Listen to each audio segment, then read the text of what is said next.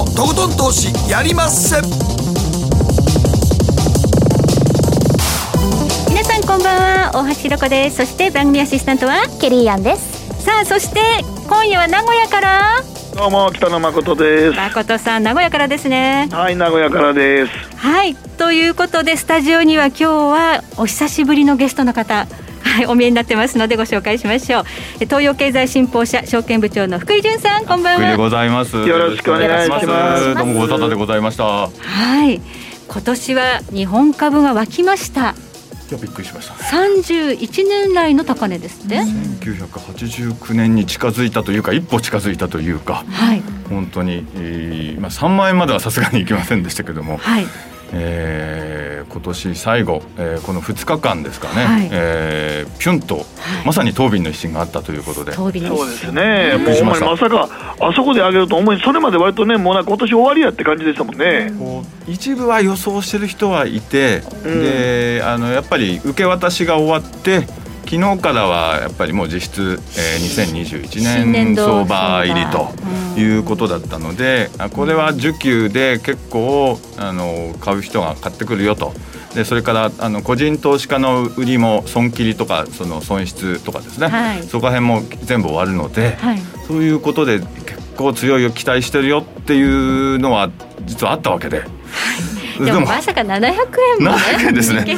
今日のちょっとした下げはあのまあご愛嬌みたいなもので、うん、誤差の程度ですというとねころでしょうかね。はい、来年もこの強さが続くのかどうかといったところを今日ははい本編でじっくりとお話を伺っていきたいと思いま。すしたよろしくお願いしあります。がとうございます。よろしくお願いします。そして後半では総実総合研究所の安田三子さんを迎えいたしまして FRB バイデン次期政権に気候変動で後方支援の兆しということで気候変動これはもう来年の大きなテーマですよねそう。ですね。はい、2050年を見据えたえ30年の流れになってくるのかなという感じになりました。はい、ヨーロッパそして中国っていうのは早くからね目標を掲げてますがこれに日本も乗ってきてそしてアメリカも政権交代でいよいよといよいよ。こうなかなかあの日本は言えなかったところがこうやっぱりトランプさんと安倍さんの関係がちょっとあったという部分もあって、えー菅さんがすっとこう言ってきたのが、まあ、ちょっと不思議だったというかですねね。ギリギリ間に合ったというようなお話なさってましたはい、誠さん、うん。名古屋はトヨタのお膝元ですけどね。はい。もうどうなっていくんでしょうかいやわからん。業この間のね、はい。大雪の時に思ってんけど、はい。やっぱり電気自動車って不安やと思うわ。あね、あんなに閉じ込められちゃったらねそうあんなん閉じ込められたらほんまバッテリーすぐダメなるやろ。うんだからなんか電気自動車って言っててはそ世界はそっちに走んねやろうけど、はい実際問題じゃあ完全に電気自動車になるかっていうとちょっと結構俺疑問やけどな。地域によっては難しいところもありますもんね。そうやね、閉じ込められたらね、結構あっあっという間に電気自動車止まってたよ、そうですよねだから、まあ、トヨタはハイブリッドってね現実的な路線でやってるそう、わけ現実ですよね路線ではハイブリッドの方が多分いいやろうなと思うけどな、2030年40年になっても100%急に全部置き換わるわけではないっていうことにやっぱり気をつけた方がいいと思いますね。あの僕もそれは絶対思う、なんかみんな電気自動車とか言ってるけど、全部が全部無理やと思うけどななんか、一本かぶりになっちゃうとというのはちょっと不安なところありますよねありま。すね。うんはい。そして今日の投稿テーマ、今年の大晦日、明日、どのように過ごしますかというのがテーマになります。え働いている北野誠さん、そして、さあ、どうしますか、福井さんは明日。明日ですか？明日はゆっくり、えー家族と会食ですからね。そうですね。はいよかったですというところで、はい。年越しそば食べてといううんね、まあお家で過ごされる方多いと思いますけれども、はい送っていただければ後半に紹介させていただきます。えそして今日は月末年末ということで月一延長戦じっちゃまこと広瀬隆夫さんが登場します。え広瀬さんの登場は11時30分からということになりますので、えー今日はこの後24時まで皆さん1時間半お付き合いいただければと思います。えそれではこの後誠とひろ子の週刊気になるニュースから早速スタートです。北野誠のとことん投資やりまっせこの番組は良質な金融サービスをもっと使いやすく、もっとリーズナブルに GMO クリック証券の提供でお送りします。誠とひろ子の週刊気になるニュース。さてこここからは誠とひろ子の週間気になるニュースです。今日一日のマーケットデータに加えましてこの1週間に起こった国内外の気になる政治経済ニューストピックなどをピックアップしてまいります。まずは今日の日経平均ですえ今日は123円98銭安2万7444円17銭で取引を終了しました。え今日は小幅に安い展開ですがなんといっても昨日がえレンジを思いっきり上にブレイクしまして、はい、700円超えの。あれはでも大橋さん結局あの700円超えはいきなり何やった？ん何やったんですかね。あんまりその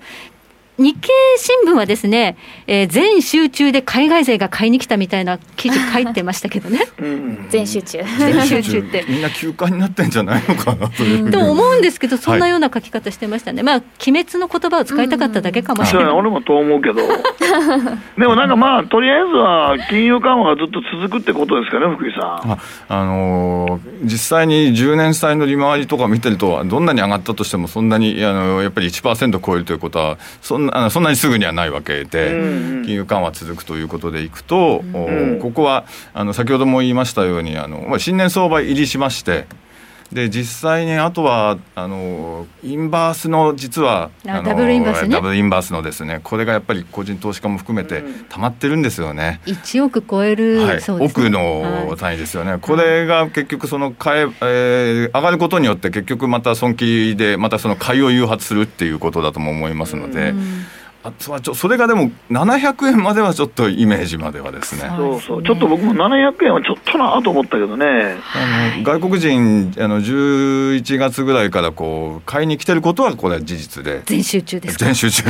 で。も1年間を通してみるとまだ売り越しの方が確か多かったそうですよね。十何兆も売ってましたからね、はい、はい、しかしでもあの買いに来てることは間違いないのかなというふうには思いますはい、まあ、日本株の今後については本編でまたじっくりと伺っていきます、はい、えそしてニューヨークダウ昨日は68ドル30セント安。3万飛び335ドル67セントで取引終了しました。日本株が日経平均700円も上がってその後のアメリカ市場が株が弱いっていうのはどういうことかなってちょっと思ったんですけど、ええこれはやっぱりあれですかね、あのー、2000ドルのところまでは決まったのは良かったんだけど、いろいろその後少しケチがついたんでしょうかね、ね、共和党のマコネルさんが2000ドルを拒否したみたいな、はい、どうしても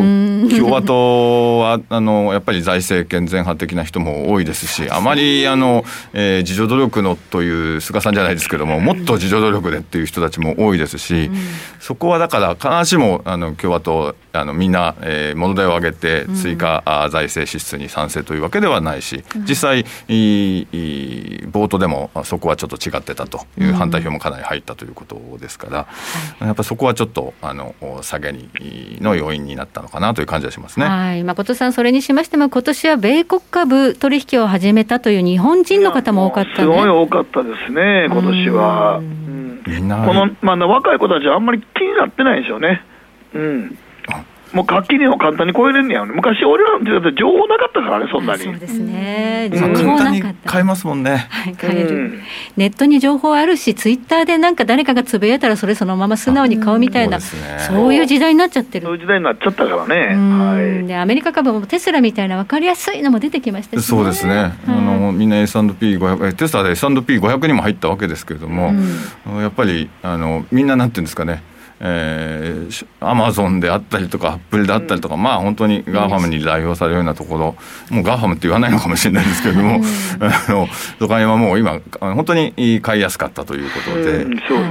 すね、エミンさんが先週 GAFA 新しい呼び方言ってましたよね、はい、 FAT G? FATMAN。MAN G FATMAN G はい。すごい長くなりましたね。ファットマン G っていう面白い言い方ですよね、はい、ナスダックは今年、えっと、昨日までで、えっと、43%ですかね上昇、はい。はい、ということで。で一方でダウは6.3%ダウは結構上がらなかったんですね。はい。そういう感じでしたね。やっぱりナスダックのあの全市場でいくとあの主要市場でいくとナスダックの一人勝ちに近いような状態になってたかなという感じます、はいえそして WTI 原油先物相場ですが、えー、昨日は48ドルというところでした、えー、現在は48ドル21セントということで今年マイナス40ドルにまで下がる局面があったことを考えると、はい、その場合 マイナスからプラス。プラス、まあ、50ドル近辺まで来たということでダイナミズムがありました。えそしてニューヨーク金です。え昨日は1882ドル90セントで取引終了しています、えー、ゴールドなんですがちょっと足元ではビットコインの方が注目を集めていると。いう状況ですね。すねえー、あのやっぱり金利実質金利のところをあのもう一回あのしっかり見るということと、はい、それからあのやっぱり若い人たち、うん、えー、ということで、まあ、ロビン・フッターというのがあれですけども、うん、含めたらやっぱり金であり銀でありという実物を買うよりはやっぱりビットコインであったりとここら辺をあのさりげなく買う方があの非常に軽やかに買えるし値上がりももうあの簡単に需給もですねいいような感じですしどうでしょうか？来年からあのフェイスブックもいよいよ出していくというようなこともありますし、はい、やはりあのそちらの方に中央政府が信用できないんだったら、えー、一定のニーズはもうこちらにあるということで市民権も獲得しているということで、えー、金銀よりもむしろ買いやすいということなのかもしれません、仮想通貨を取り巻く環境ずいぶんこの3年で変わりましたね。変わりましたですね。2017年はバブルはじけたみたいな感じでしたけどね、はい、あの時はだからセキュリティもダメやったしね。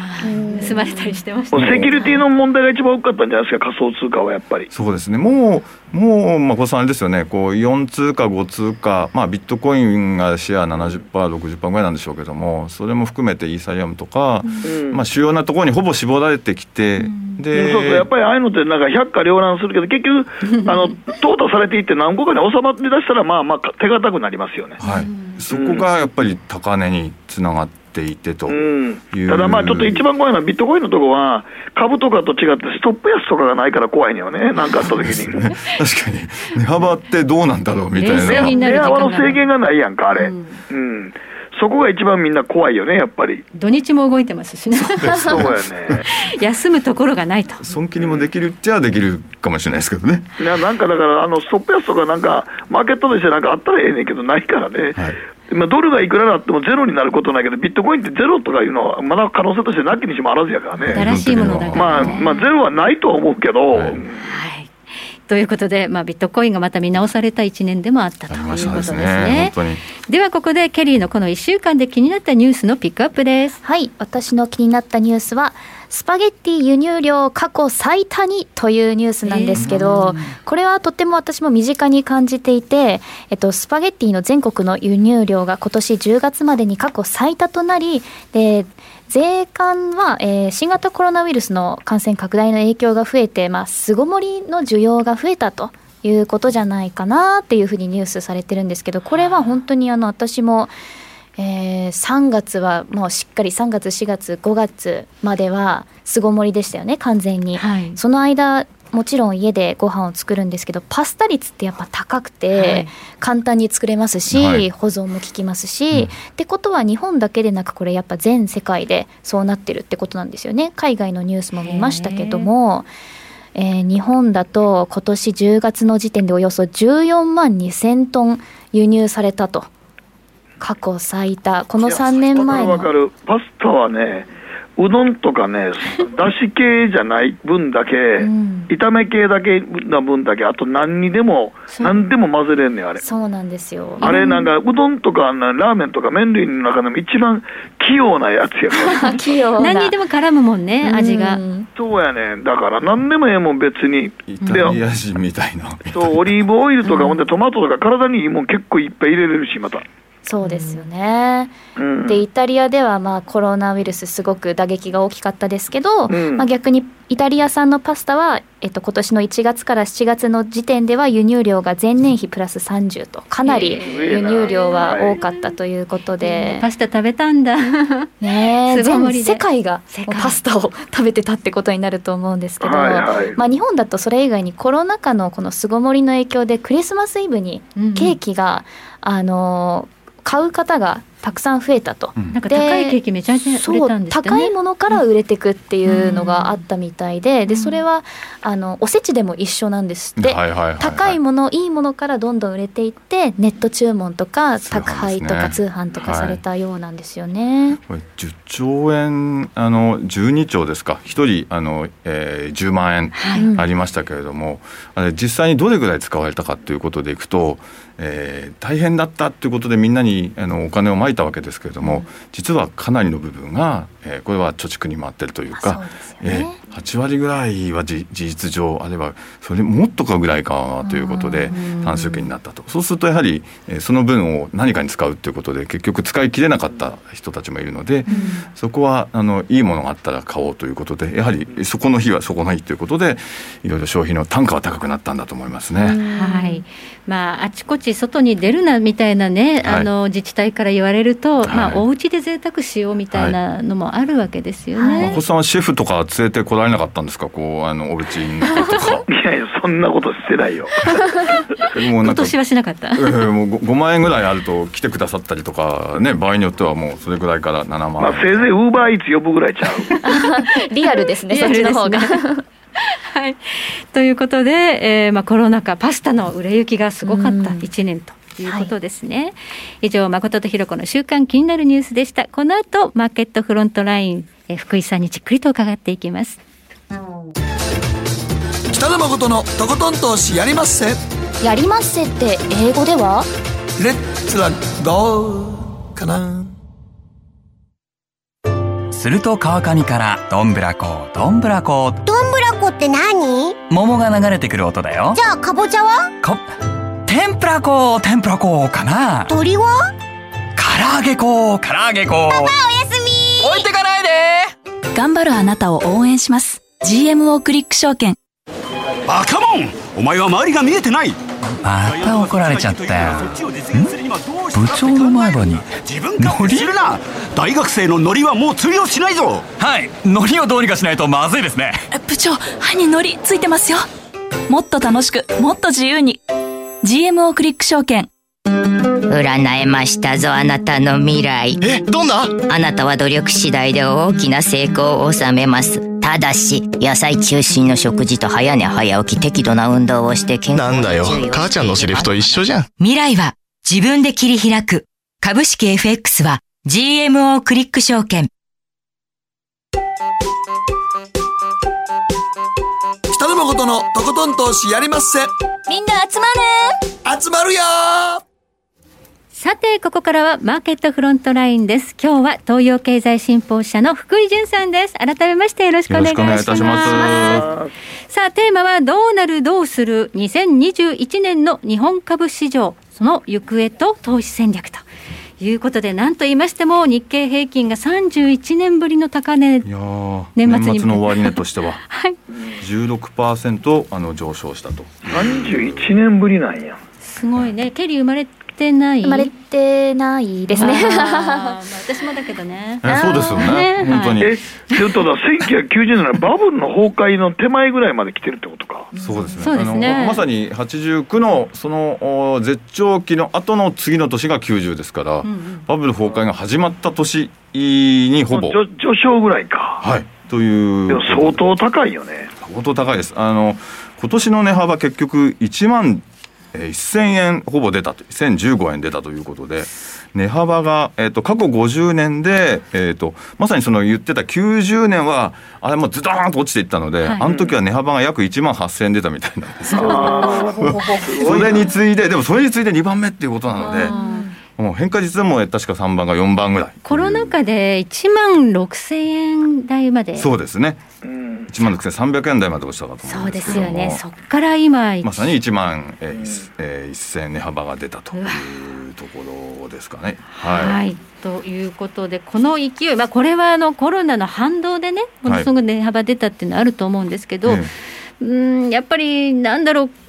緩和相場だったってことに尽きるんでしょうか？尽きると思いますね。結局、はい、あのまあコロナで今はもう完全にいいとこ取りになったということだと思いますけれども、うん、えー、まさか2万7000円台まで来るとは思いませんでしたが、うん、えー、コロナの後金融緩和を一段としてかつ、えー、そこに財政が加わったと、うん、給付金ですね、まさに。あの渋賃のドイツみたいなものまで全部ですね、はい、えー、アメリカが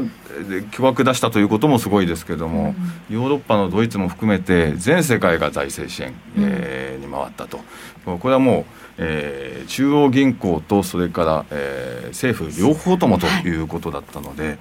まあ、これはさすがにあの不況期の株高を演出するにはあの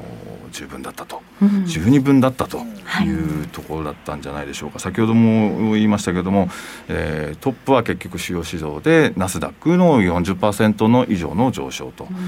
うん、一方でやっぱりあのリアルな方ですかね、そのグロース株とそれから、えー、グロースじゃない方の伝統的な方、はい、まあ、バリューと言われてる方、こっちの方でいくとやっぱりバリューの方が少し弱かったということで、うん、ダウはやっぱりあの6%台の上昇にとどまったと。はい。まあ、これが来年も続く相場なのかってところがやっぱみんな知りたいですよね。はい、あのメインシナリオとしてはやっぱりあのいくつかあると思うんですけどまず最初に予見として、えー、FRB は2023年までは、うん、えー、政策金利をゼロ近辺でまあ維持するとい。うふうに、はい、これがもうコンセンサスですから、これがまず1点。それから中国の景気がやっぱりあのこれは回復がかい、えー、継続するだろうということでで指揮法のあの最新版もちょっとこうおいつもネットで、えー、私も指揮法のオンラインの今仕事もしてるんですが、はい、あの指揮法で中国をあのオンラインで検索してみますとですね、はい、3800ぐらいのうち中国っていうキーワードだけで1600ぐらい以上なんですよ。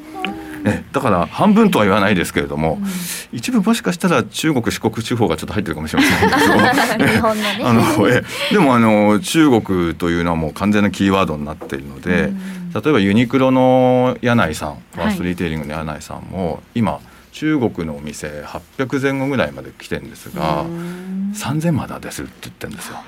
だまだまだ半分にも眞子さん届いてまだ届いていないと、はい、だから3000として800まあまあそれそれぐらいのまあ国土と人口やからね。人口で。でやはりあの作る中国からもう今や大消費地としての中国にあの変わってきてると。そこの中国が、えー、コロナ禍を一足先にというか一番最初は中国だったような気がしますけれども、うん。はい、あのいち早く出して、えー、来年も21年から25年のその5か年計画に入るわけですけれども、うん、えー、昔は8%歩8って言われてでそれが歩7歩歩6とかなんとか言ってる間に、まあ、来年はえー、6%もちょっと難しいかもしれませんがでも、あのここは、えー、引き続き成長を5年間ではあのするだろうと。ということですね、はい、まあ、金利は低いし中国というまた消費大国が、はい、まあ、成長回復してきたとい。うところがあるという流れの中であのどういったところに注目していけばいいのかっていうところに入っていきたいんですが。はい。あの銘柄の方というところじゃなくてあれですね。注目点ですね。注目点全体の、はい、はい、注目点はやはりまずあの低金利が続くということ。それから、えー、この後あの安田さんがお話になってくださると思いますけれども民主党のまあ大増税が回避されるだろうとい。うところだと思いますね、はい、大増税が解除されるのは大きいですよね、ここがあの先ほども言ってましたけど1月5日のジョージアのところが果たして、えー、上院2議席がどうなるかということで、うん、えー、ここあの回避されれば、えー、ブルーウェーブというのが、まあ、起きないで済むとい。う形で、はい、そこら辺が一つというところだと思います。はい、はい、それから、えーまあ、グロースかバリューかと。い。うところもありますけれども、まああのー、えっと、チャートをちょっと見ると分かりますけれども、はい、一つのポイントは、えー、日経平均もそうなんですけれどもトピックスの方にあるかなと。トピックスのチャートですね。はい。でトピックスのチャートをちょっとご覧になっていただくと、あのあれでしたっけ？ネットの方には載ってるんでしたっけ？はい、えー、今表示させます4ページです。はい、4ページのところですね。はい。えー、今日経平均は今もうかなりいいところまで来てるんですけれども、うん、えー、トピックスはまだ18年の1月を抜けてないと。そうですね。えはい、いうところなので、今日は1804ポイントで終了してるんですが、はい、18年の1月の1911、えー、これを抜けるかどうか、はい、えー、これを抜けてくるとあの一つえー、青天井とは言わないですけれどもこれはもう90、うん、えー、90年代の方ですね、はい、えー、の方に近づきます、えーと、この5ページの方ですけれども、はい、1911を突破すると91年6月の1972と。はい。でこれあの2000ポイント前後でこうちょっとこう上髭があるのがご覧になれると思うんですけれども、はい、そうするとあの2000ポイントっていうのをこう越していくのはそう簡単ではないのかなと。はいいうことなのででも1911というのはどうやら抜けそうな感じがしてきたので、うん、そうするとトピックスをベースに考えてみるとここトピックス例えば2000とすると日経平均15倍で1つ3万円なるほどいうのが一つ出るのかなちょっと今年はね日経平均の値傘ばっかり買われてるみたいなね、はい、ところもありましたからトピックスの方で上がってくれるといいですよね。小段階で NT 倍率は15.2倍ということで、まあ、相変わらず高いですけどね。もうあの、ね、これと、えー、遡れる中では確かあの最高ということになってるので、はい15倍っていうのが一つねやっぱりトピックスと日経平均のあの一つのこう倍率だと思うんですよね。はい、はい、そして来年の干支は、はい、牛。牛ですね。あんまり良くないんですかね。アメリカだとブルじゃないですか。牛ね。そうですね。ななぜか日本だとこれはあの干支では牛つまずきということになっていて、パフォーマンスマイナスですよこれ。はい、パフォーマンスであの十二支でいきますと、これはあの、えー、過去えっと1949年以降6回あるんですけれども、えー、勝敗そのものは3勝3敗なんですが、これはあのパフォーマンスでいくと6ページにあるように。うんえー、マイナス6.3でビリッケツなんですよ。ビリッケツですね。ビリッケツですか。えー、こう結構あのー、馬もこれ尻下がりっていうことでマイナス5ですけども、うん、えー、馬を抜いてあのこれマイナス6.3というところなんですよね。ただこ今回の場合はちょっとね異常事態ですし、はい、お金配ってますし、はい、だから、うん、まあ、ひろこさんがおっしゃるようにもしかしたらもうつまずいてるのかもしれないと。もうつまずきが終わっていて、うん、なのであのつまずきと言われてますがもうつまずいているので、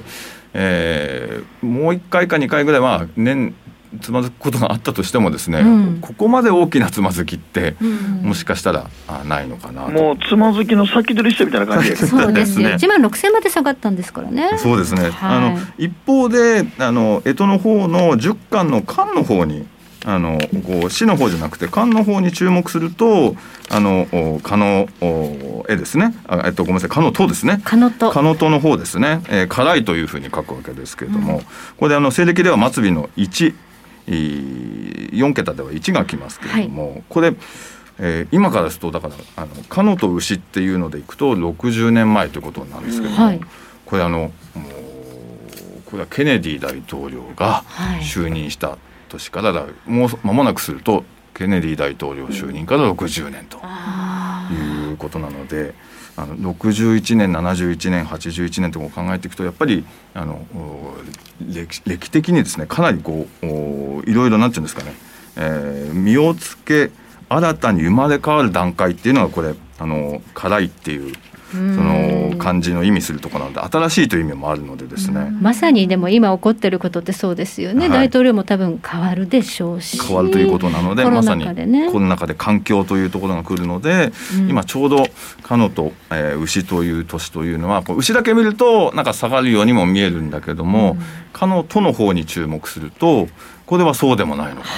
という感じがいたします。ちょっと福さん具体的にもちもち銘柄いきましょう銘柄いか。ないと時間がもうね結構押してきました、はい、結構ご用意いただいてるんですよね。指揮法のページもね。はい、はい、あのー、指揮法のところでいきますとですね、はい、2020年に上がった銘柄っていくとまああのやっぱり脱炭素がこう来たりとか結局してたんですけども2021年のキーワードとい。うところでいくと、はい、あのまあ、水素、ね、脱炭素水素ということでいくと、はい、指揮法では54社ありました、はい、あるいは、えっと、EUV とかですね、はい、えー、あるいはやっぱり、まあ、先ほど言った中国関連とか、うん、でえっと、こう考え方としてはバリューでやっぱりそのちょっと今回は20、えっと、要はバリューではないあのグロースの方が今年は来すぎちゃったので、はい、バリューで、えー、かつ新しいテーマに乗れるような会社それから成長に確かな根拠のあるグロース系、はい、その両にらみでこういきたいなと、はい、であるいはあの SDGs って考え方今ありますけれども、はい、 Sustainable Development Goals ですけどもあのこういうふうに言いますね。 Sustainable Digital Green っていうふうに言う人もいます、ね、SDG をですね、はい、ここら辺のところを少しキーワードにしてあの選ぶといいのかなと。いうところで、あのちょっと具体的に、はい、えー5つ6つみたいな用意してみたんですけれども。お願いします。はい、まず一つ目は6504の富士電機あたり。富士電機、はい、どういう側面で注目ですか？これあの例えばレーザーテックでもいいわけですよね。半導体需要は増えるわけだし、はい、あのレーザーテックはあの、えー、極端紫外線向けの検査装置を手掛けてて、まあ、ここは非常に強いから、うん、レーザーテックはもう買われてるんですけど、はい、富士電機もこうまさに言ったようにバリュー株で新しいテーマに乗れるということで、うん。富士電機っていうとパワー半導体捨てがたいですよね、エアコンの制御とか、はい、そこから今 EV 向けに、自動車向けにいくと、はい、EV が絡んでくるんですね。かかってきますね。ね。となるとやっぱりあの脱炭素の有力候補であると、はい、さらに奥が深いのは、富士電機って実は地熱発電とかの関係もやっていて。あじゃ再生可能だ。はい。だから蒸気タービンとかこう東南アジアとかでもやっているので、ここら辺はやっぱりこうあのあまりこうなんていうんですかねグロースグロースしなくてでも新しいこれからそうですね、地に足がついてるでもあんまり富士電機でチャート的に言うとそんなにもたついてますよね、ね、だからちょうどここからいいんじゃないかなと。まあ、月足で見るとこのね結構こう底打って上がってきたかなっていう感じですね、はい、月足でいくとこちょうどいい感じに、うんなってるような、あの四季報でいくと、えー、上に月足チャートがついてますよね。はいはい、この月足でこうちょうどこう底をつけてこう上がってきたようなものがいい感じがあるのかな、ね、ということですかね。はい、さあ続いて今逆に言うと面白いかもしれないね。はい。はい、それからえっとまあ中国関連でいくとやっぱりヤーマンとかメニコンとかっていうところが。いい感じかなヤーマンって何？何でした？これは、まああのお二人に聞いた方がここのスタジオに。ほら武田真治さんが今黒いマスクみたいのかぶってコマーシャル、うん、あれ美顔器なんですよ、うん、EMS そう。あれで結構電流を送って顔をこう引き締めるとかね、うんものすごいその美顔器市場ではヤーマンってものすごく強いんですよね。でも結構高いよね。値段、えっと、2万円とかもここら辺があの当たり前の機器ででちょっと高級だと5万円とかですね。しますね、これがあの中国のライブコマースであのこの間も独身の日でもう瞬間蒸発みたいな感じになってると。もうライブコマースで今もう売る時代になってるので、はい、あまり店舗は今必ずしも必要ないというような形にもなってます。はあ中国で買うんですねこれね。やっぱり大消費地としての中国と。それから目に込んでいきますと、はい、これはやっぱりあのコンタクトあのであの国内ではしっかりこうもう毎月のようにちゃんとみんなサブスクモデルで買ってくれて、うん、で今中国でいよいよカラーコンタクトをやり始めた。カラコンでも絶対中国人あるわ。これあのいろいろ今こうスマホ用にいろいろおめかししたりとかですね、はい、いう形でいくとであと中国ってやっぱり実はあのどんどんと年取ってますので、うん、やっぱり目にいろいろいろんなですね負担がかかってあの、えーと、これは負担がかかるというんじゃなくてやっぱり目の需要っていうか目関係の需要っていうのはものすごいやっぱり増えてるというところだと思うんですよ。使い捨てですもんねメニコンってね。はい、ということなのでやはりあれだから逆に言うと使い捨てやからみんな使うようになってんね。ああ昔はねなんかなくしたらえらい騒ぎだったんですけど。そうやでも昔は掃除したりとかせ、ね、してたけどね。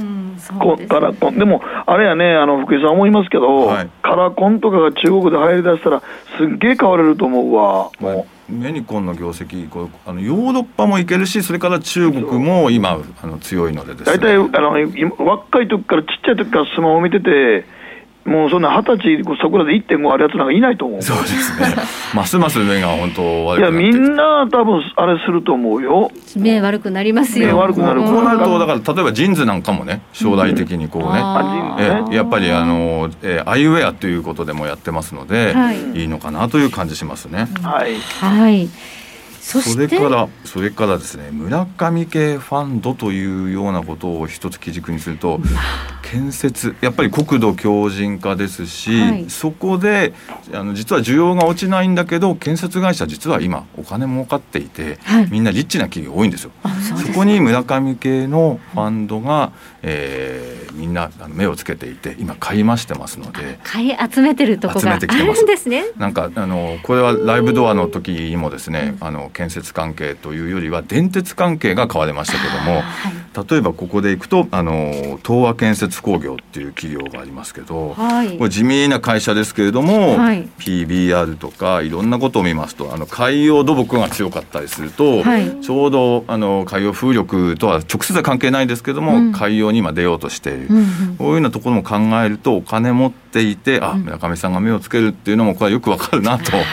い。うところなので1年を通して、はい、えー、建設会社に実は渋く目をつけてですね、はい、貼っておくといいんじゃないかなというふうに思います。はい、はいそしてちょっとあの変わったところでは、はい、住友林業に注目されている。住友林業そうですね、うん、先ほどあの1911っていうそのトピックスの高値言いましたけど。トピックスはい、えあの住友林業のあの証券コード1911です。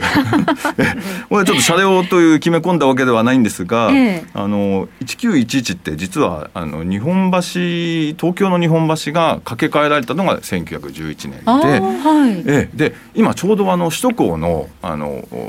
川の上にあの首都高がかかってますけれども、はい、あのいよいよ取り外しにかかりました。はい、地中化にね、地中化ということでね、はい、2040年ぐらいに全部こう整地きれいになるんですけれども、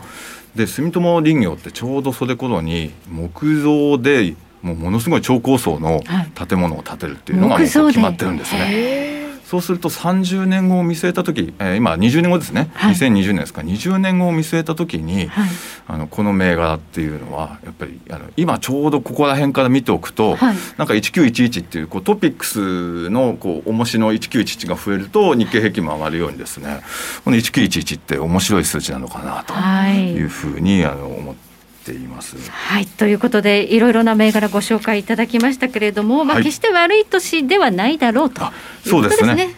もうつまずいたのかもしれないな。もう先につまずいちゃったかもしれないと、いうことで、すね。はい、えここまで福井さんにお話伺いました。福井さんどうもありがとうございました。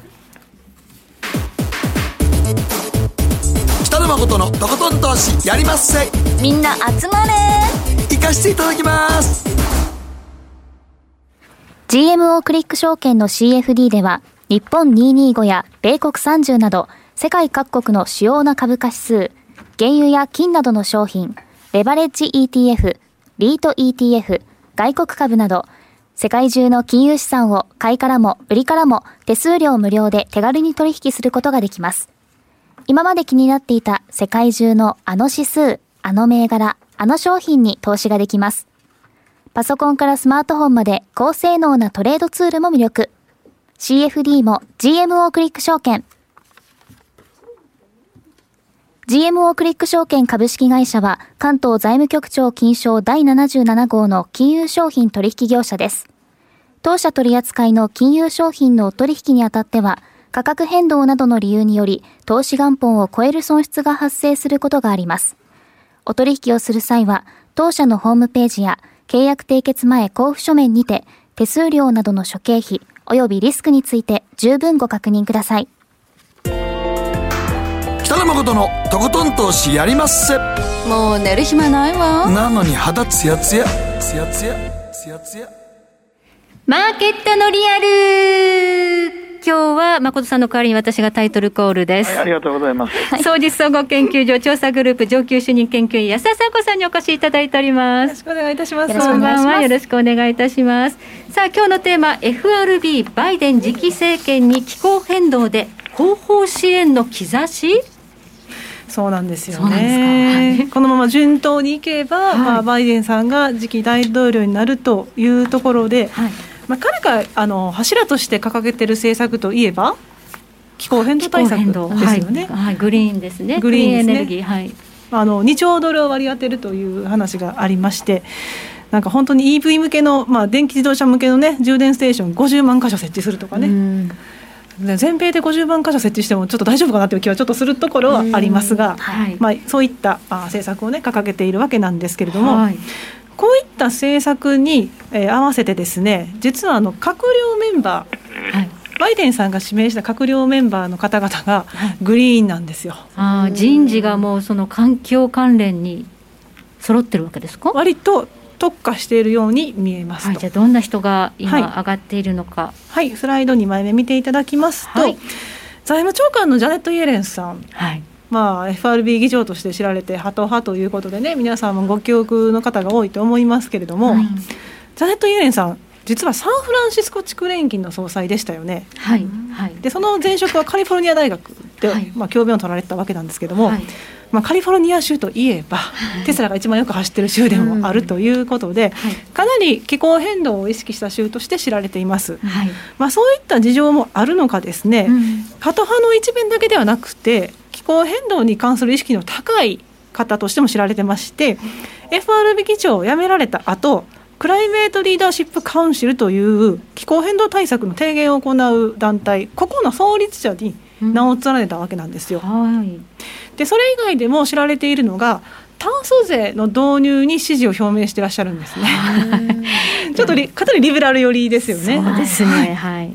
でそういった方が財務長官になられたというところで今後やはりそのバイデン政権の気候変動の部分でこの財務長官と立場として関わってくる可能性というのが見えてくるという話が一つ、はい、さらにイエレンさんについて申し上げると忘れてならないのが実はあのブレイナード FRB 理事と非常に仲がいいということで知られていまして、はい。はいでちょっと後ほど申し上げるかもしれませんけれども FRB って今まで気候変動について一切お話ししてなかったんですが、はいはい、2019年の11月に FRB として初めていわゆるその気候変動に関するカンファレンスを開いたんですね。えそんなことやったんやってたんですよ。えー、やってたんです。ちょっとなんか FRB がなんでそれするかなと思うけどね。と思いますよね。はい、はい、でそれがちなみに6枚目なんですけれども、うん、えー、ちなみにその気候変動と経済を掛け合わせた概念としてグリーンインタレストレートとまで位置づけてカンファレンスを開催してまして、はい、でその登壇した方々の中にはサンフランシスコ地区連銀総裁のデイリーさんなんかがいらっしゃるわけですが、はい、まあ、金融政策の観点から気候変動あるいは気候変動リスクが経済の潜在成長率を低減するのか知ることは重要と話してましたと。でブレイナードさんは何したか。ここで登壇されてたんですよ。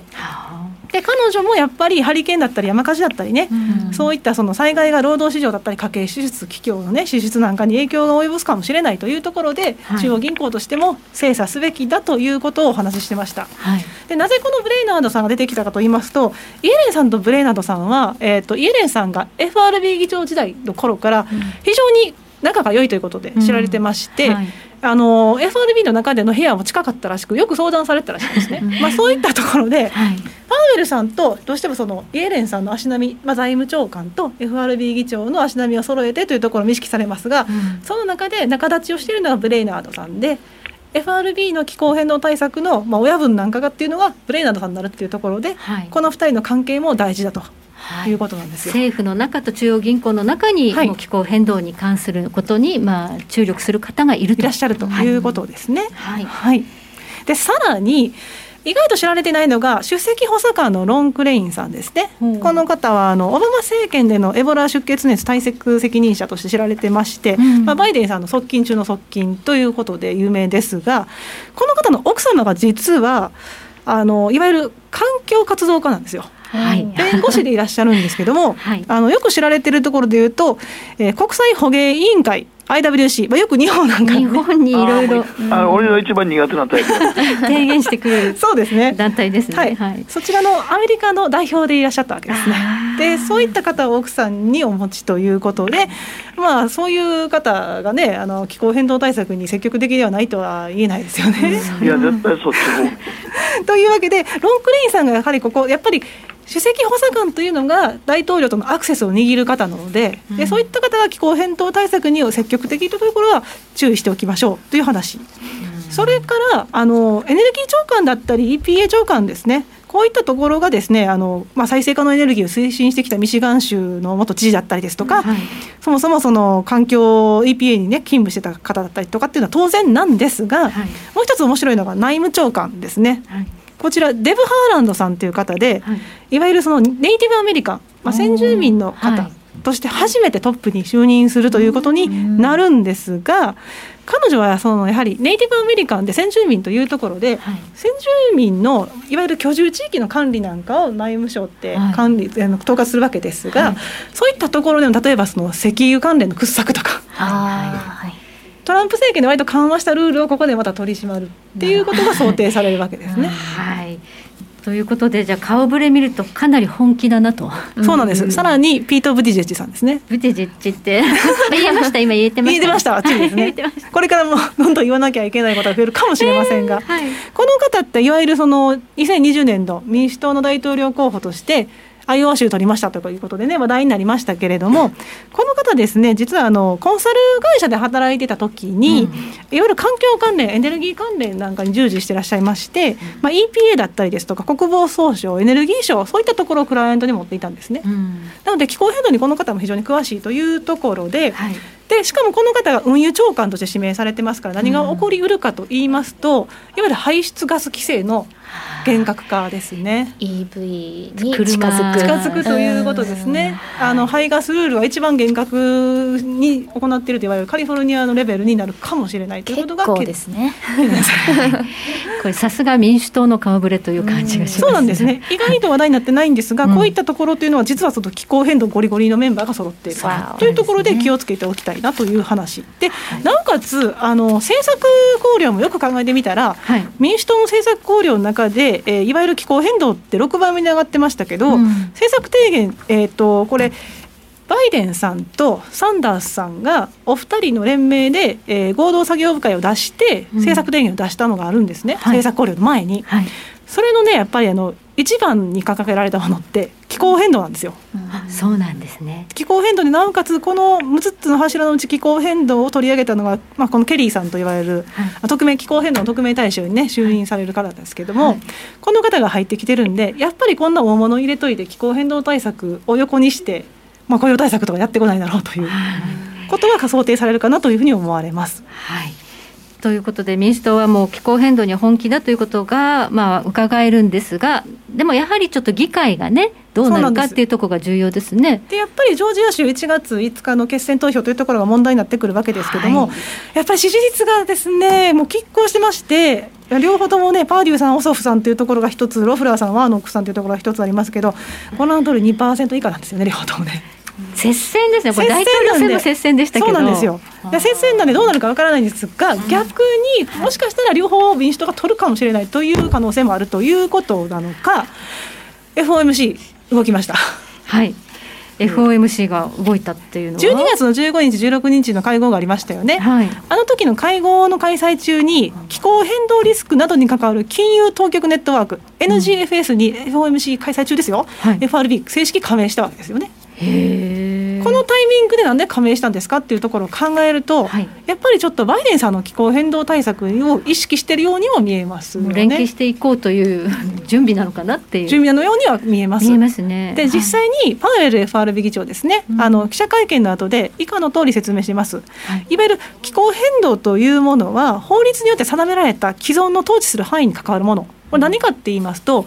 あの雇用の最大化とまあ、物価の安定2%っていうのがいわゆる FRB の統治目標なんですけども、はい、議会から義務付けられてるものとして、銀行監督とか金融安定のとかね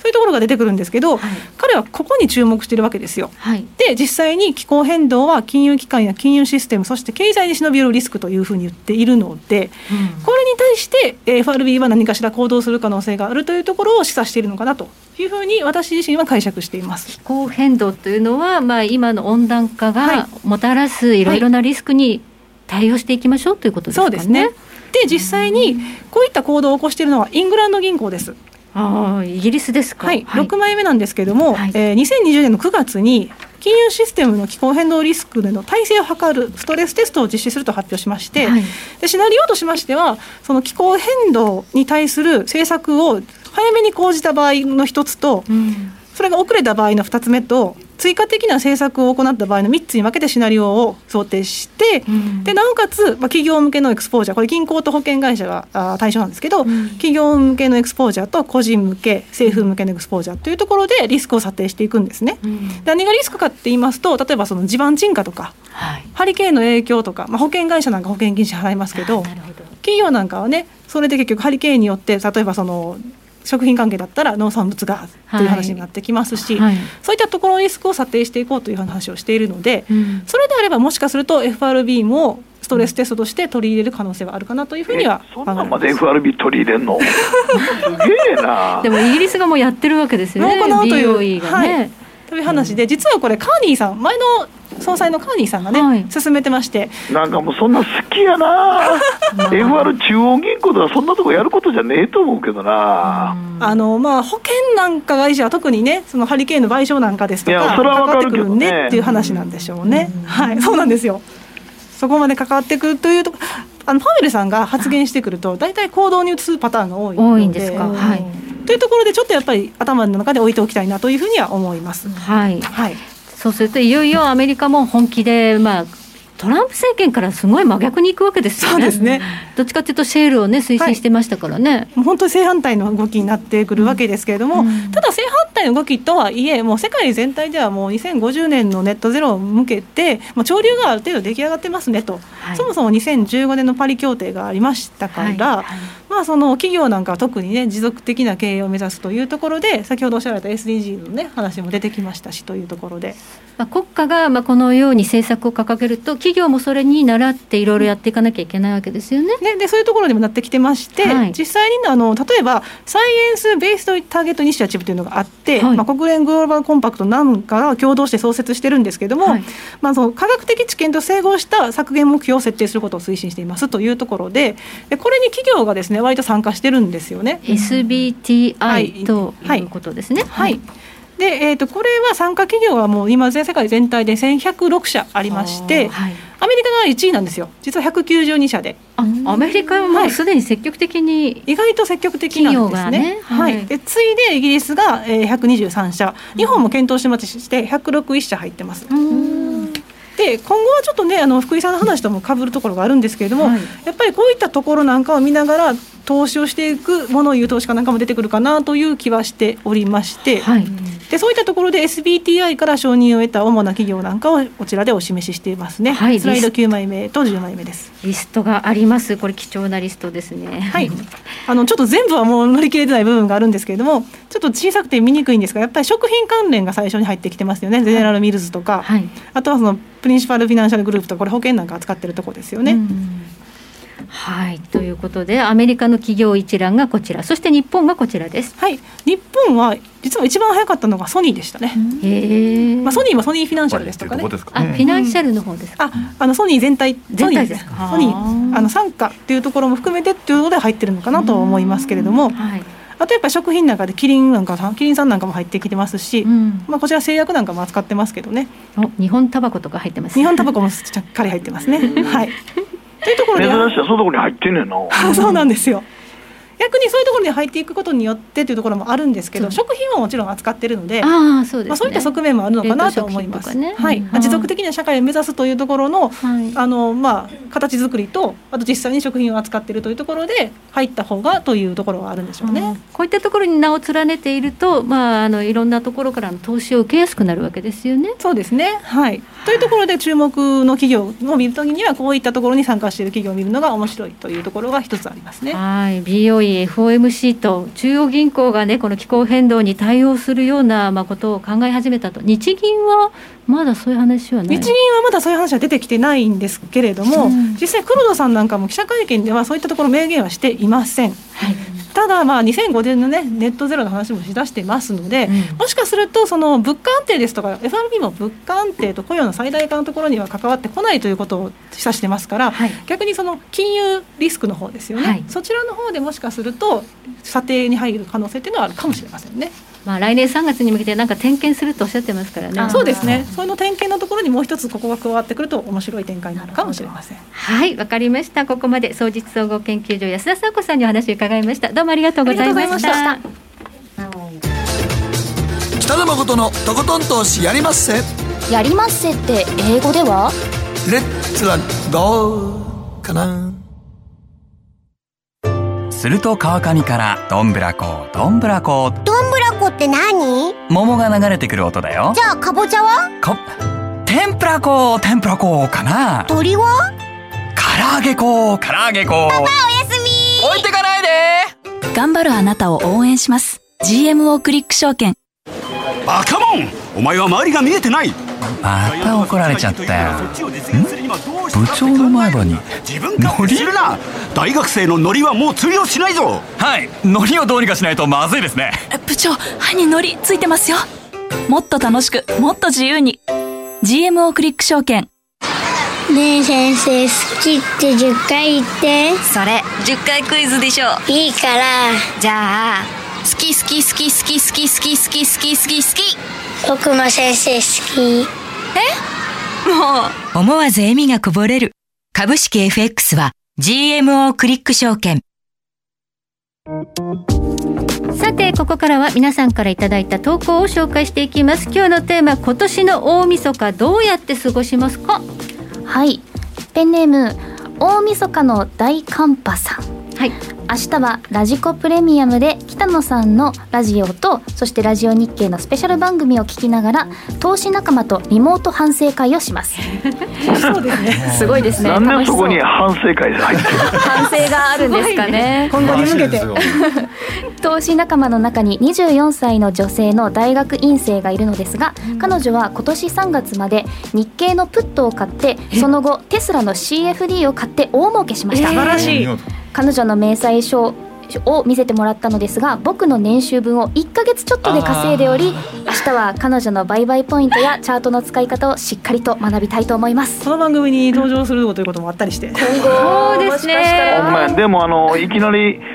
素人あんまりプットとかいじらん方がええよ、ね、それでロビンフット問題になってますからね。あ今ね個別株で相当いやあのプットって儲かったりコールも面白い時あるけど結構怖いからね。おっしゃる通りです。はい、逆に行った時は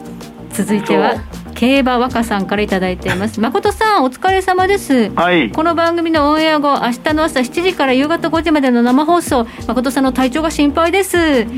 まあなんか乗り切るつもりやけど。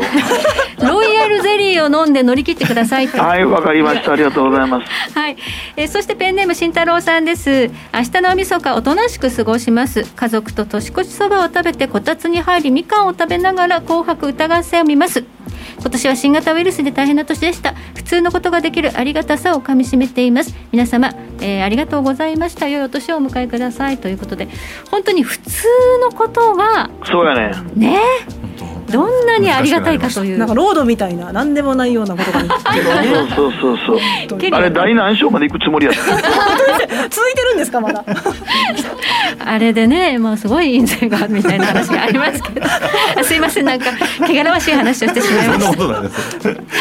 いうことで、えっと、時計の針は11時27分になるところです。北野誠のとことん投資やりまっせこの番組は良質な金融サービスをもっと使いやすく、もっとリーズナブルに GMO クリック証券の提供でお送りしました。さて今日は誠さん名古屋からということですが、この後30分からは、えー、延長戦があるということで、誠さん延長戦の頭だけお付き合いいただきますね。いや、あれ？言わないでください英語でイエスって言ってるのかも。あ、イエス、イエスかな？いや、いや、何がいやいや勝手に勝手にそうやって拡大解釈すな。ですね。さあ今週来週の注目スケジュールですがもうな なんといってもね年末年始ということですからもう来週の月曜日は大発会ですなんかあっという間ですね。あっという間ですえ、来週の月曜日が大発会か。そうですよ。そうです。もうな、なんでここまでやるねやろな、いつも思うけど。大発会なんか三連敗中でしたっけ、なんかあの大発会そのものは悪いんですよね。悪いね、大発会でも意外にあの今度は勝つかもしれませんね。こんなに年末飛びのシーンで、えー、一回のとりあえず昨日今日ねあのかがんでますからね。今日少しこうね、はい、ということで。ジャンまたジャンプで。えー、はい、丸から白から始まるかもしれません。はい。ではこの後延長戦があります。誠さんも引き続き延長戦の頭をお付き合いいただきますので、はい、じっちゃま広瀬さんも登場します。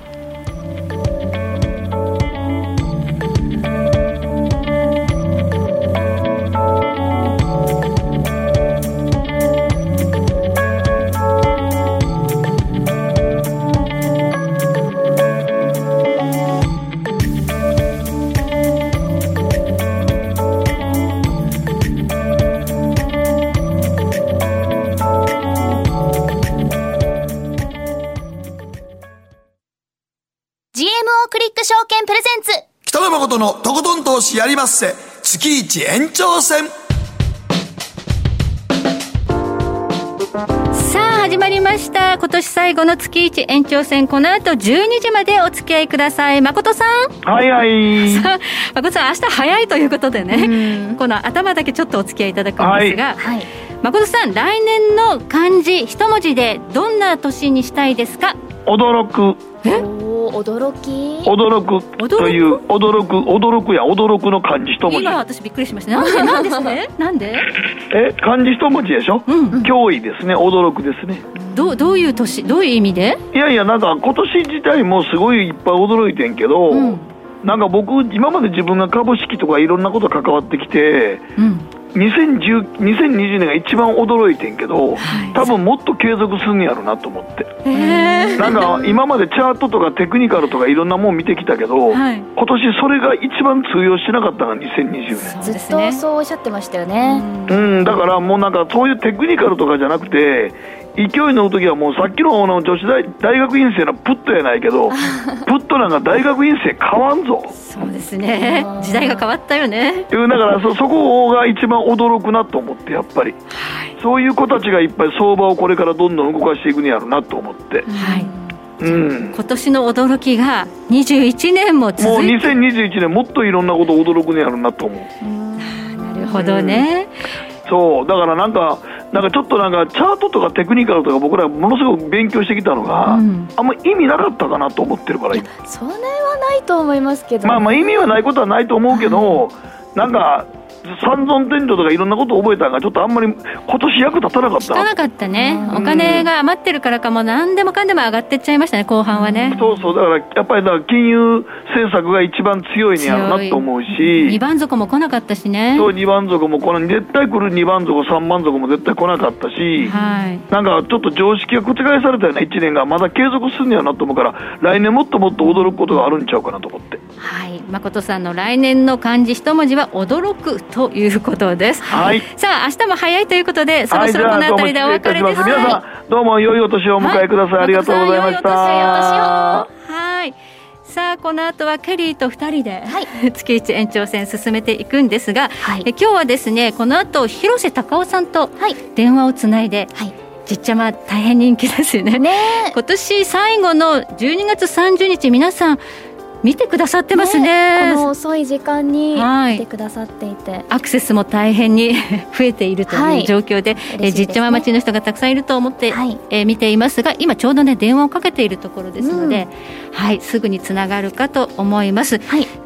はい、えそして、まあ、あの2人でね進めていきますけれども、うん、ちょっと後半は後半は助っ人がもしかしたら来てくれるかなというお話なので、まあ、また別のお話も聞けるとはい、ね、私とケリーの来年の漢字もね、うん、あそうですね。はい。発表したいと思います、はい、では月一延長戦早速この後フロリダから広瀬隆夫さんの登場となります。この番組は良質な金融サービスをもっと使いやすくもっとリーズナブルに GMO クリック証券の提供でお送りします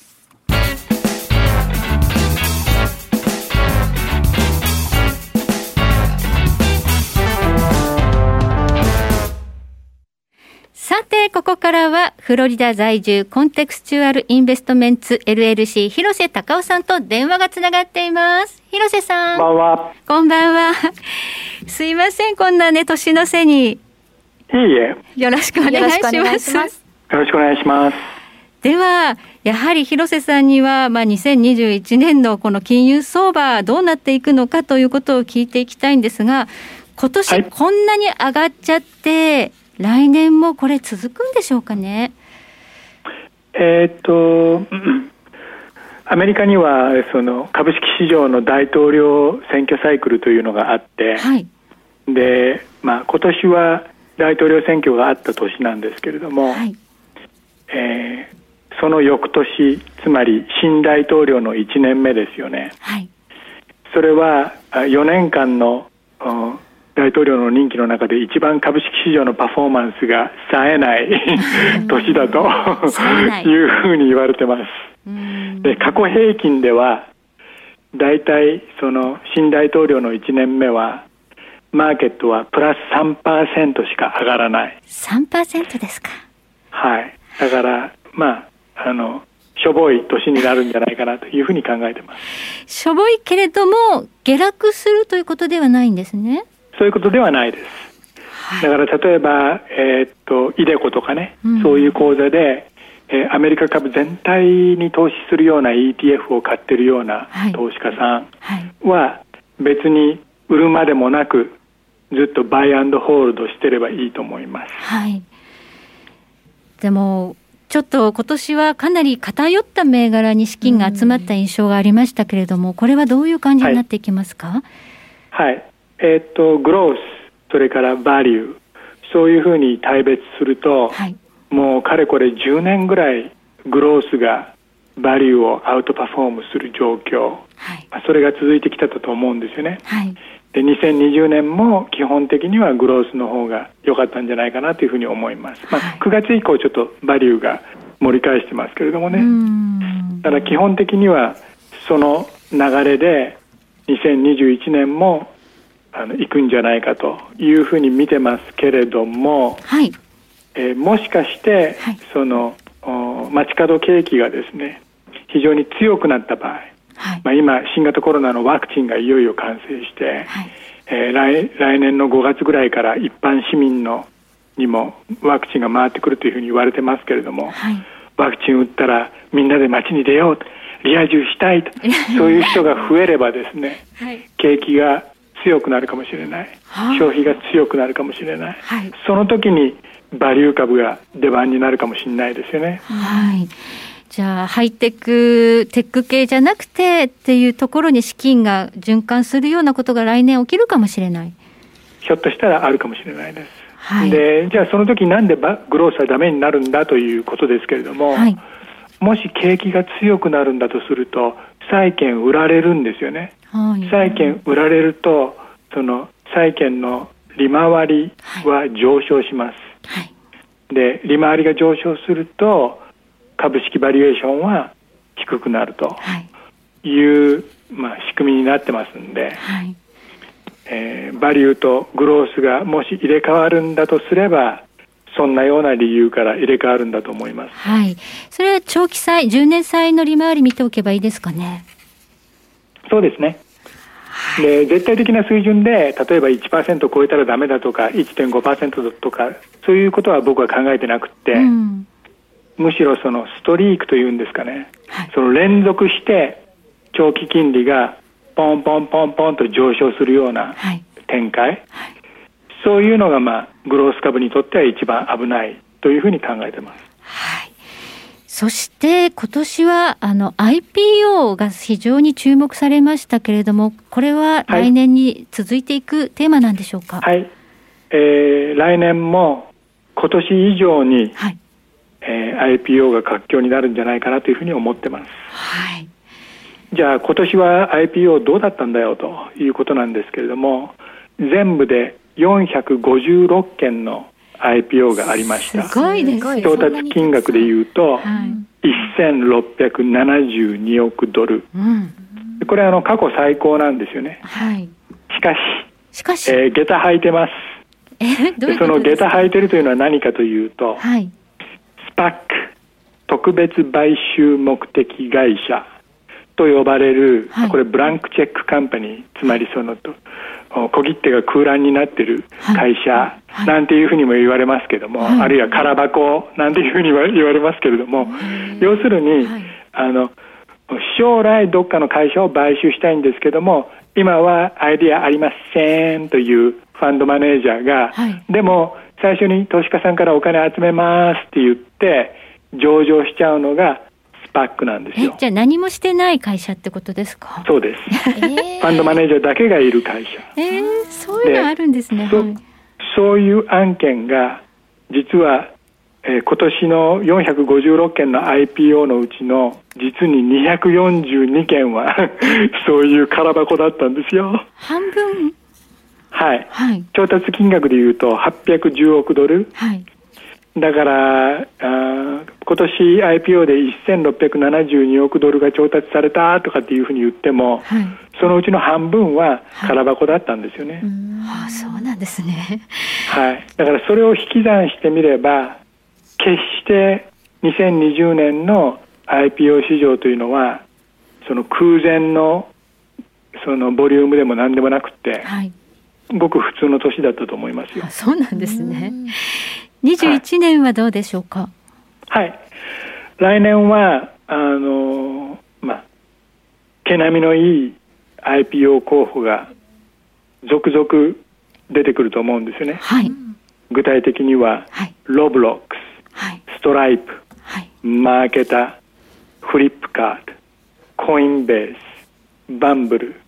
ロビンフッド、うん、アファーム、はいまあ、そういったような、まあ、企業になると思うんですけれども、はい、フィンテックの会社が多いですよね。フィンテックですね。はい。はい、あと暗号通貨関係とかそういうのもあの入ってますよね。コインベースなんてそんな感じですよね。仮想通貨の取引するとこですね。そうですね。はい。あのコインベースがなぜ重要かというと、はい、1年ぐらい前のデータなんですけれども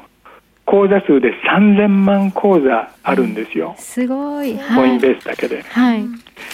例えば日本のネット証券のリーダークラスの会社でも550万口座ぐらいですよね、規模が違いますね。はい。だから3000万口座っていうのがいかに大きなスケールかというのが分かると思います、はい、ちなみにアメリカで一番大きな口座数を誇っているのは、はい、投資信託の会社でフィデリティ3100万口座。ですね、それと同じぐらいにも口座があるんですね？そうです。いきなりフィデリティと同じスケールになっちゃうんですよ。すごい。あと第2位はチャールズ・シュワブっていう会社ですけども、はい、そちらの方は3000万口座。で、えー、まあだからコインベースがいきなり3000万口座でその IPO するとい。うことはですね、はい、仮想通貨トレーディングが市民権を得るとい。うことを意味すると思うんですよね。はい、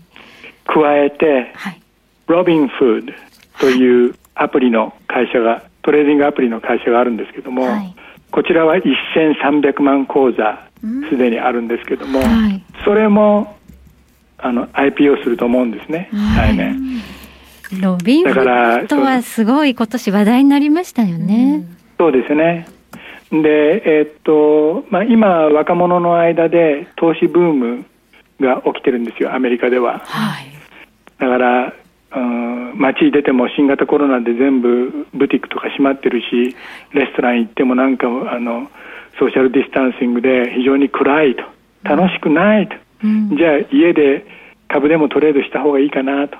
いう感じで今の株トレブームっていうのはそういうことを理由にして、はい、あの起き始めたんですよね。はい、で、えー、その起爆剤になってるのは何かというとアプリなんですよ。はい、株トレアプリだからこれは一種のアプリブームだというふうに捉えた方がいいと思います。はい。ロビンフットもアプリですもんね。はい。そうです。それ以外にそのフィンテックで重要なアプリをやってる会社ということになると、はい、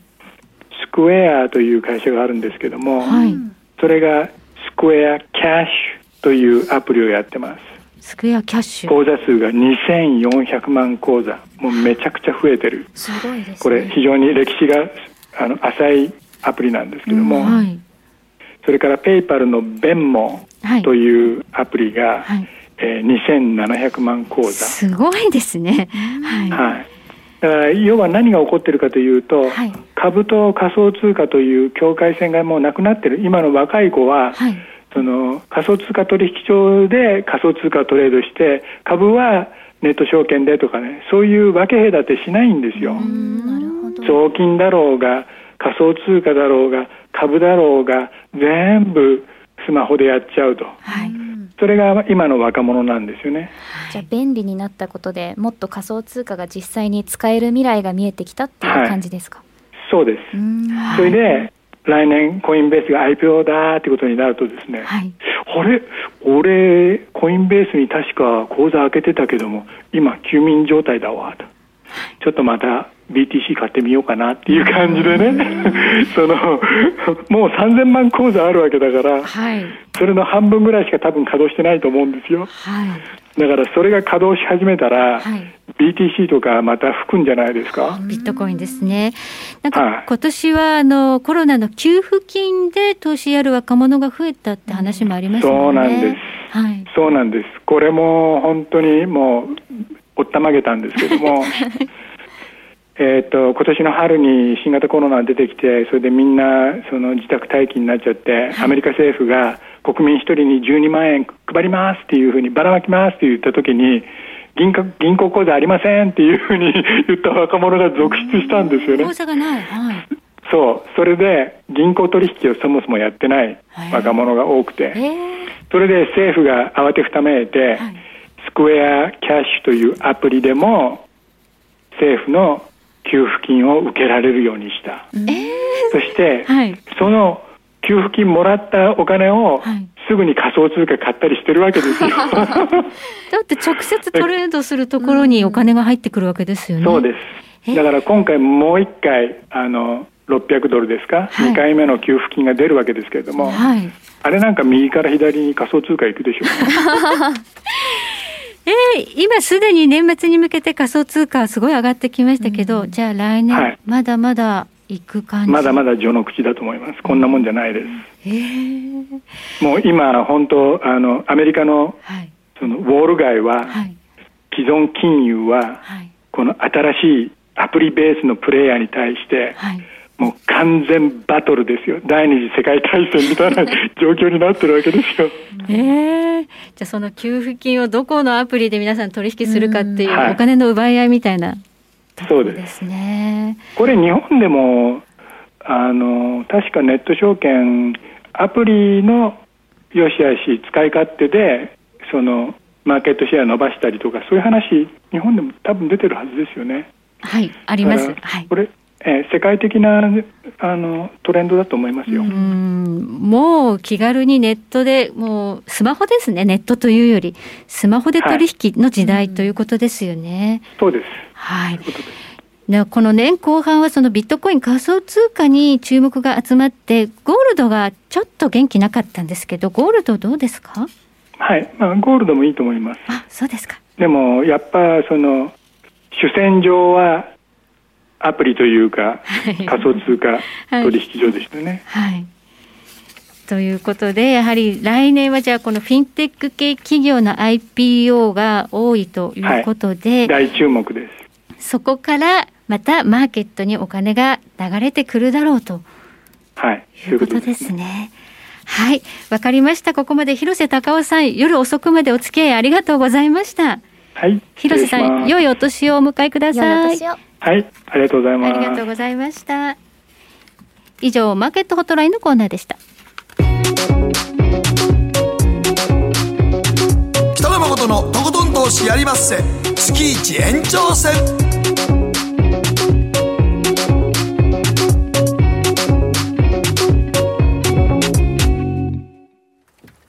GMO クリック証券の CFD では日本225や米国30など世界各国の主要な株価指数、原油や金などの商品、レバレッジ ETF、リート ETF、外国株など、世界中の金融資産を買いからも売りからも手数料無料で手軽に取引することができます。今まで気になっていた世界中のあの指数、あの銘柄、あの商品に投資ができます。パソコンからスマートフォンまで高性能なトレードツールも魅力。CFD も GMO クリック証券。GMO クリック証券株式会社は関東財務局長金賞第77号の金融商品取引業者です。当社取扱いの金融商品の取引にあたっては価格変動などの理由により投資元本を超える損失が発生することがあります。お取引をする際は当社のホームページや契約締結前交付書面にて手数料などの諸経費及びリスクについて十分ご確認ください。北野誠のとことん投資やりまっせ。月一延長戦。さあいよいよもうあと10分ということになるんですが助っ人はこのお二方です、はい。改めましてよろしくお願いいたします。東洋経済新報社福井潤さん総実総合研究所安田紗子さんに加わっていただきましてここからは来年の漢字一文字、皆さんに紹介いただいてどのような思いが込められているのか教えていただこうかなと思います、はい、先ほど北野誠さんの来年の漢字一文字は、うん、びっくりするという意味の驚き。という字を選ばれたんですね、うん、今年あまりに驚くことが多すぎたと。確かに来年も同じだろうと。来年もさらにサプライズが続く。さらに。さらに。今回はでもネガティブが多かったんですけど、うん、ポジティブなサプライズだったら。あるかもしれないですね。ねいいですよね。嬉しい。です、はい、では早速お二方の今年、来年か来年の一文字、教えていただこうかなと思います、はい、どちらからご紹介していただこうかな？重厚な漢字を出されていらっしゃるので。では、まあ、軽く私から。はいじゃあ最初に、はい、安田さんから。はい、はい、私は「木」ですね「木」はい「木」気気気候変動の気でもありますし、はい、もう一つはやっぱり活気とかね元気とかそういったものがあと景気が良くなってほしい。景気の気でもあります、ね、というところの気持ちを込めて「気」と書かせてもらいました。あとは、はい、実物の資産がどうしてもちょっとね値上がりが難しいというところで、はい、来年もやっぱりビットコインのような実体のない、はいそういったところにお金が集まるのかなというところも想像しまして、はい、木というところで書かせていただきました。はい、なるほどね。やっぱそのムードってものすごく大事ですよね。センチメントは大事ですね。はい、センチメントということで日銀がねあれだけ緩和やっても、はい、なかなかインフレターゲットが達成できないというのはやっぱりそのセンチメントがね。改善しないからだとも言われてますからね、はい、来年気が変わるといいですね。そうですね。はい。はいでは福井さん重厚重厚なハードルがなんか高くなってますけど。上げて優しさが上げましたね。なんで重厚になっちゃったのかなとか思って。川崎重工じゃない人みたいなね。いいですね。今ちょっと強いよね。ええもう川重強いんですよね。やっぱりうな重より川重っていうぐらいですからね。重厚ですよね。重厚ですね。どこがどこが重厚なんです。かこういうの あのそうですね、えっと、例えば水とかにしようとも思いました、最初は。あはい、えあのジム・ロジャースさんと会った時に、1月ちょっとシンガポール行ってきたんですけど、あえ。ー、あのその時に、中国の弱点は何だって言ったら、水だって言ったんです。水っていうふうに思って、水素にもなるので、とも思ったんですけれども、ちょっとそれもあれかなと思ってですね、はい、これは、えっと、えー、私はこう伴走するの伴伴う伴う。えあのこれはあの渋沢さんにちょっとヒントを頂戴したんですけれども。重厚でしょ。いやいや、一番ですか。来年の大河です資本主義の父ということですね。2月14日から、あの、微妙にね、1月じゃなくて2月から始まりますけど、渋沢さんの、あの、ヤシャゴの健さんが、今からは、あの、メイドインジャパンではなくて、メイド、あの、ウィズジャパンなんだと。日本と一緒に作りたいと。そういう企業が今こう求められていて、あの黒子でもあるかもしれないし、はい、決して主役じゃなくてもいいと、プラットフォーマーじゃないんだと、あのそこじゃなくてでもやっぱり日本が必要だというふうなさされ方になると。協力関係協力関係。あの日本はそれができる国だと。でちょうど30年後と今日日経平均の話もしましたけど30年ということも考えていくと今日本はちょうど変わる時で負けた30年というかあの、まあえーね、というところから今後の30年見るとメイドウィズジャパンだとと伴走するというようなところでですね、はい、それを一言で言うと伴うという番がいいのかなというふうに伴走っていうのはなかなかいい表現ですね。ちょっとこうママイナーな感じもしますけどいいのかなという、はい、日本なしではありえないというようなね、燃料電池とかまさにねそうですし、水素もそうですし、あとソフトで言うと、ハリウッドなんかでもねドラゴンボールなんかも映画化されましたけど、そういった鬼滅の刃がもしかしたらハリウッドかもしれないですね。一緒にコンテンツ作ろうみたいなね。そうですそうです。楽しみですよね。日本と共に仕事したいなっていうふうに言われあの好感度実は日本人って上がってるじゃないですか。はい、そうですね。なのでそこはあのそういう言葉が一つキーワードになるといいなと。なるほど。はい。素晴らしいです。ではケリーを鳥にしまして。えやだ。どんどんハードルがケリーを鳥に鳥にしまして私からいきます。じゃじゃん。こう。これ興味の興でもありますけどあの講じるとかね。勃興の興。起こすとかね。起こすですね。で今年はあの趣味とかに興じることができなかった1年。どこにも行けないとか。いろいろ我慢する年だったので、うん来年は何かこうすごくこうねあの没頭できるというか趣味に興じることができるような、まあ、年になってくれるといいな。それとあとは起こすという意味がありますのでうん。でね、はい、ものすごくこれがねあの私の中では来年の象徴する一文字としていいのかなと思いました。えー、素敵。じゃ来年も IPO ラッシュが。そうね、いろいろね、新しいのがこうむくむくっと上がってくるっていうことですよね。期待したいです。はい。じゃ大鳥。ええー、私ですか？鳥はではいきます。私はですね。潤い。おお。潤いた。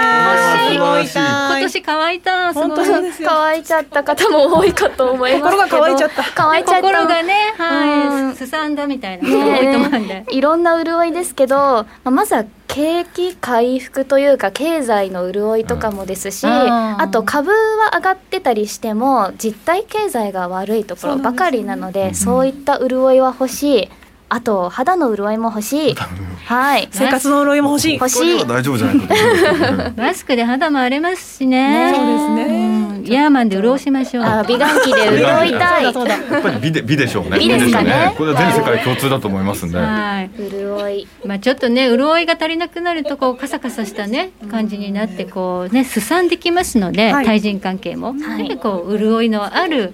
対人関係というかまあ、お付き合いができればと。潤滑油があって、潤滑油、そうそう、ジャパンもあって。メイドウィズジャパンも。素晴らしい。潤滑油、そう、いいですね。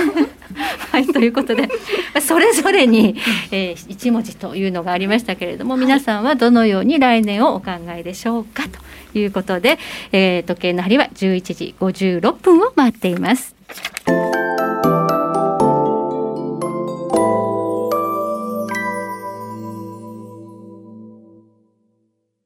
さて、そろそろお別れの時間が近づいてきました。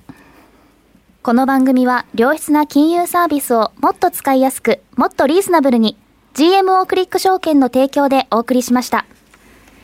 さあ、今のマーケット、ダウ平均今127ドル高ということで強いですね。半導体指数も36ポイント上がっているということで、まあ昨日ちょっとね、えー、マコーネルさんがね、ね。2000ドルをこれ阻んだということで、はい、株落ちましたけど、今上がってるということは、なんか期待してんですか？まだ期待しているのか、はい、まだ国防憲法なんかをね、とりあえず採決するというところもあったり、うん、まあそのあたりなのかもしれませんけれども。はい、はい、これマーケットアメリカは明日もやるの？三十一日までやってます。一日だけしか休みじゃない。三十一は債債券だけですか？債券だけか。債券だけ。ええっと株は確かお休みだったかもしれない。株は三十一休みで債券はやる。債券が確か全番かな？確か確かそうですね。はい。で今年は一日二日があ二日三日か。土日なんですよ、ね、土日なんですよ。暦通りみたいになると、はい、ちょっとマーケット関係者はほっと一息。なんかいつも三が日結構ですね休めないというかこう不安な人も多いと思うんで。そう日本が休んでても海外が空いちゃってる時はね、ねやっぱり動いちゃうから。二日三日なんていう感じになると、もうすぐ四日行こうみたいになってるんですけども今回は暦通りと。いいうところでしょうかね。ですね。休んでください。はい、ということで12月30日明日がね日本も、えー、今年終わり。日本だけじゃない世界が。考